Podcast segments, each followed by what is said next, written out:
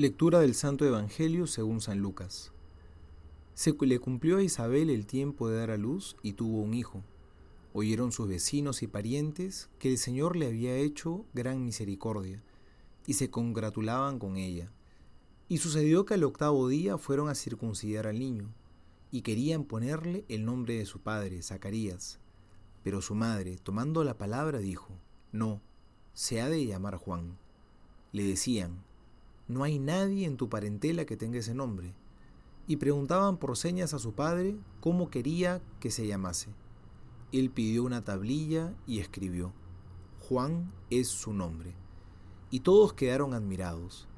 Y al punto se abrió su boca y su lengua, y hablaba bendiciendo a Dios. Invadió el temor a todos sus vecinos, y en toda la montaña de Judea se comentaban todas estas cosas. Todos los que las oían las grababan en su corazón diciendo, Pues ¿qué será de este niño? Porque en efecto la mano del Señor estaba con él. Palabra del Señor, gloria a ti, Señor Jesús. Cuando uno tiene un hijo y piensa qué nombre quiere ponerle, generalmente uno empieza a buscar nombres que le gusten, que le parezcan bonitos y bueno, entre esos elige uno. Los nombres generalmente no suelen tener mayor significado, suelen expresar solamente un gusto de los papás. En el Evangelio que hemos oído hoy hay una discusión en torno a qué nombre se le va a poner al hijo de Isabel y Zacarías, porque el nombre era mucho más importante que simplemente un gusto, designaba una misión. En este caso, Dios mismo le había asignado a este niño un nombre. El nombre era Juan es que no podemos olvidar que desde nuestro nacimiento es Dios quien nos ha asignado una misión en la vida.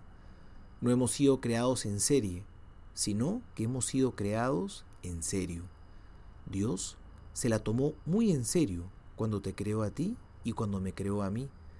Y no nos creó por casualidad, sino que nos creó para algo. Nuestro nombre, es decir, nuestra identidad, está marcada por esta misión de amor que Dios nos ha asignado. Hemos sido enviados a este mundo, pero no nos olvidemos nunca que nuestra misión viene del cielo. Nuestro llamado ha sido diseñado en el corazón de Dios.